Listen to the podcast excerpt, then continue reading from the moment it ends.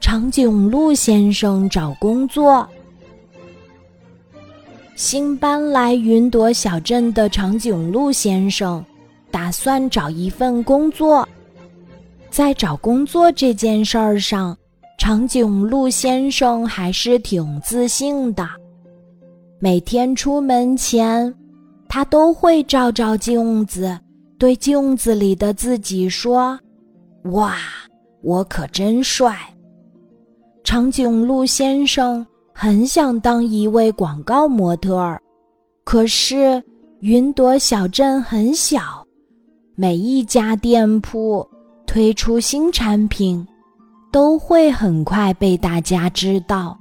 所以根本不需要拍广告，更不需要广告模特儿。当不了模特儿的长颈鹿先生打算去找别的工作。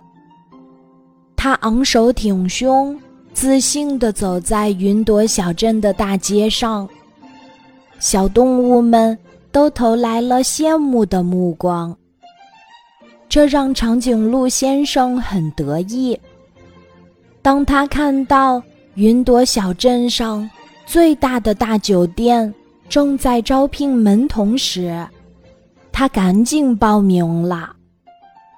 很快，长颈鹿先生就以身高的优势赢得了这份工作。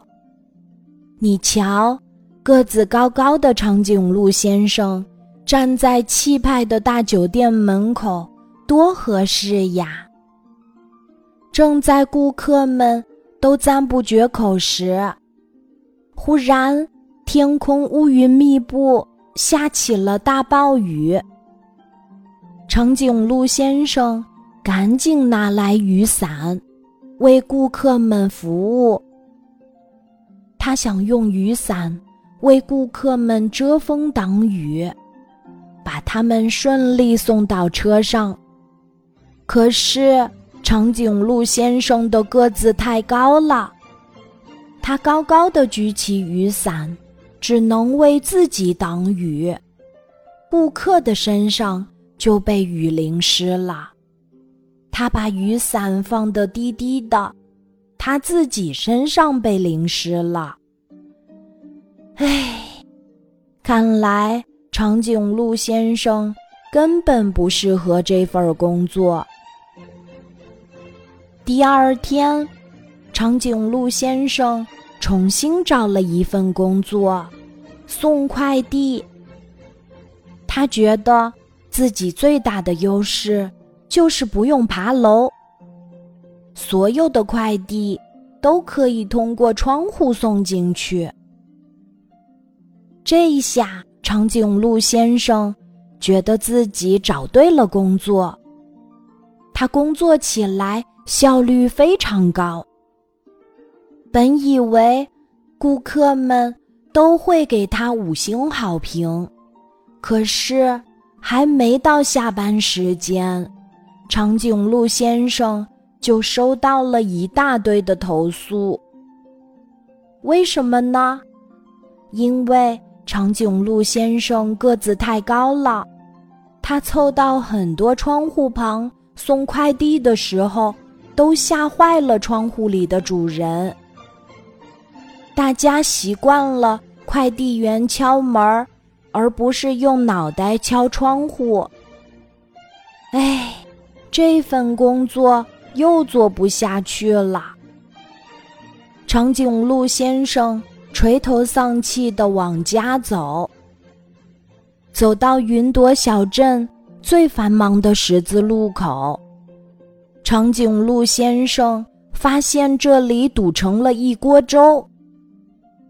这会儿可是下班的高峰期。